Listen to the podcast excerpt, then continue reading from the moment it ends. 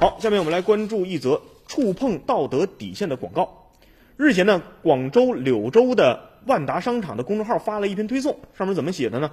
是标题是“悲剧停车忘拉了手刹，柳州一岁男童被卷入车底不幸身亡”。但是讲完了这则新闻之后呢，推送却话锋一转，说呀，通过这起事故，相信大家都应该意识到手刹是多么重要的事情。感觉天天都会有不幸的事儿发生，看着都挺压抑的。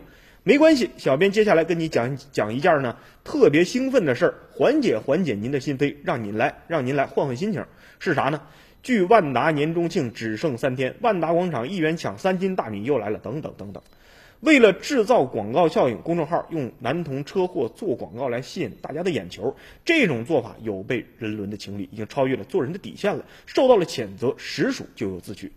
发布推送的呢是一位新员工，刚干了不到一个月，文章未经领导审核擅自发布了。事情发生以后呢，主管部门已经对这名员工进行了处理，目前这名员工已经主动辞职。发布者是不是所谓的新员工？发布者是不是已经辞职？还有待于公众的进一步考证。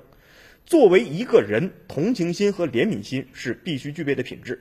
以男童车祸现场做噱头，不仅是向死者家属的这个伤口上撒盐，更是一种对良知的一种践踏，毫无人性的冷血之举。